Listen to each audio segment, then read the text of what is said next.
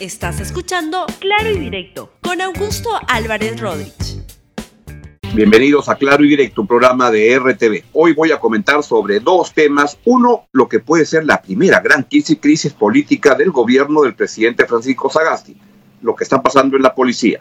Y segundo, un comentario sobre el pedido del fiscal para que Fuerza Popular no participe en la elección del próximo año. Vamos primero con lo que está pasando en la Policía Nacional del Perú, donde lo que ha sucedido es que el ministro del Interior, el nuevo ministro, el señor Rubén Vargas, no ha sido muy bien recibido en la policía.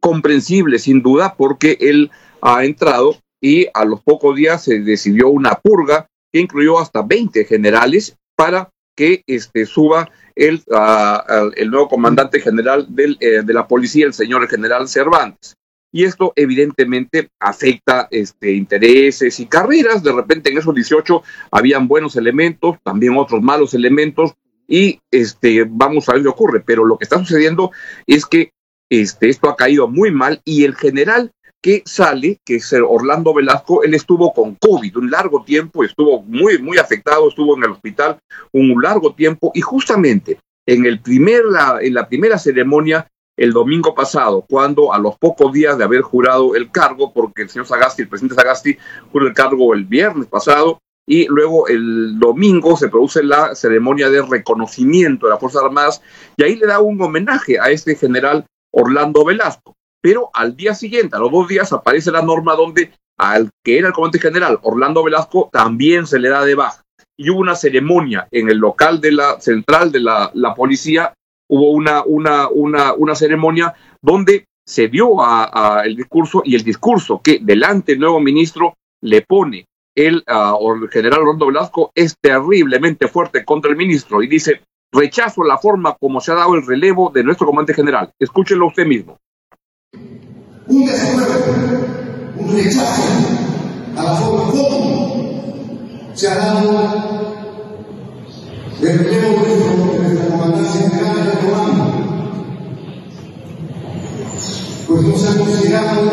considerado lo que básicamente está expresado en nuestras normas y por el contrario se ha vulnerado la decisión y la institucionalidad. Esa institucionalidad que dice que el Perú va a llegar a la reflexión. Esa institucionalidad que se hace necesaria en todo se nos ha quejado que hemos interpretado mal la norma. Creemos, el contrario, esas personas que afirman eso de una manera de una diferente, de la opinión pública expresando únicamente el tiempo que ha dado el decía, el decreto gobierno que se ofrece aquello que nuestro.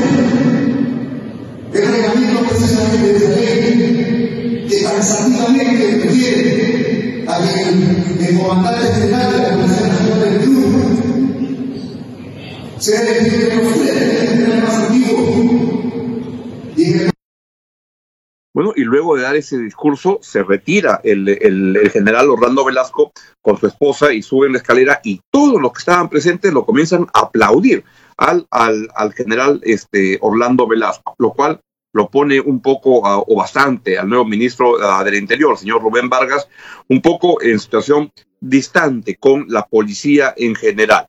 Lo que dicen es que fue incorrecta la manera como se sacó a esos 20 generales y el ministro, por supuesto, defiende la legalidad de la, de la medida. Ahora, ¿Cómo saber si está bien o mal? Pues la verdad que yo no, no, lo, no lo sé, no tengo un conocimiento profundo de lo que pasa dentro de la, la, policía, pero sí tengo la sospecha que, primero, si alguien despide a 20 generales, pues lo más probable es que estas personas que no van a quedar contentas y que tienen capacidad de salir a criticar, salir a incomodarse y hacer público el, el, el tema. Y segundo, creo que me parece claro que en este gobierno, más que hacer una reforma policial, que no va a haber tiempo ni espacio político, lo mejor que le puede venir al gobierno es ajustes para que la policía funcione mejor, pero no veo que haya espacio con la fuerza, etcétera, porque creo que es un gobierno que tiene que minimizar la posibilidad de, de, conflictos este, políticos, etcétera, pero no dejo de observar que en lo que ha pasado con la policía, en la relación policía con el presidente, algo está pasando ahí. Hay que prestarle atención a qué es lo que sucede. En todo caso, la autoridad civil es la que sin duda, el ministro designado es el que manda y vamos a ver cómo se va superando esta relación entre la policía y el gobierno del presidente Sagasti, que eh, reitero, puede ser la gran crisis, la primera gran crisis política del presidente. Vamos, ah, y antes que eso, les presento una carta donde los, un grupo de excomandantes generales de la PNP piden la renuncia de el ministro Rubén Vargas. Si pone la carta y ahí aparecen este, oficiales como el general Félix Murazo, el, general Félix Repete y este no hay varios comandantes generales de la de la policía que están en contra de este la, la, la, decisión y que piden la renuncia del nuevo ministro del Interior. ¿Dónde acabará esto? Vamos a estar muy atentos, pero en un momento como el que estamos viviendo es una, un hecho que hay que prestarle atención porque puede derivar en algo más grande. Muy bien, listo. Entonces pasamos a la siguiente noticia y lo que tenemos es que este, está el caso este que a mí me preocupa y que no quiero dejar de hacer un comentario sobre el pedido que ha hecho este, la, fiscalía para declarar que Fuerza Popular del partido de Keiko Fujimori no puede postular el próximo año. Esto se va a ver el lunes 30 de noviembre.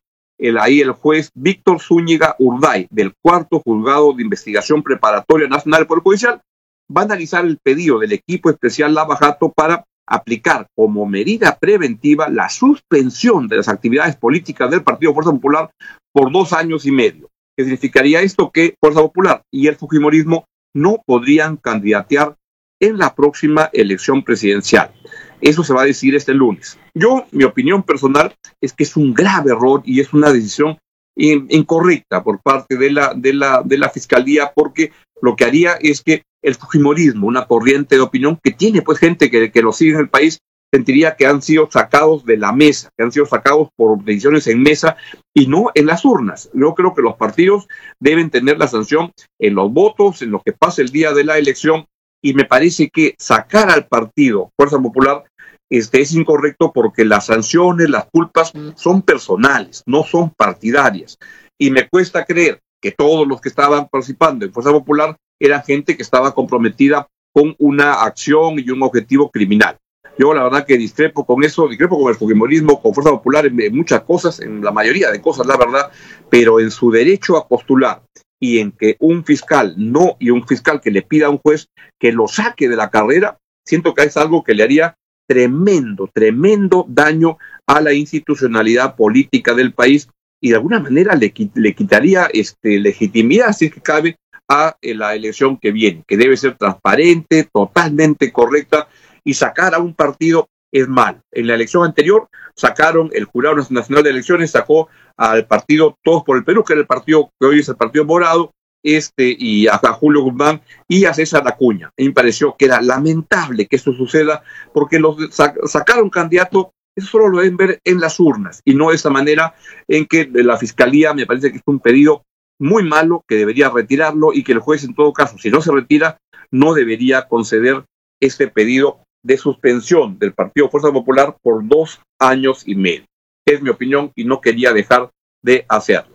Que tengan un gran fin de semana, cuídense mucho, la, este, la pandemia aún no ha terminado, no nos confiemos, sean solidarios con los que menos tienen y circule este programa a todos los que usted quiera y no quiera.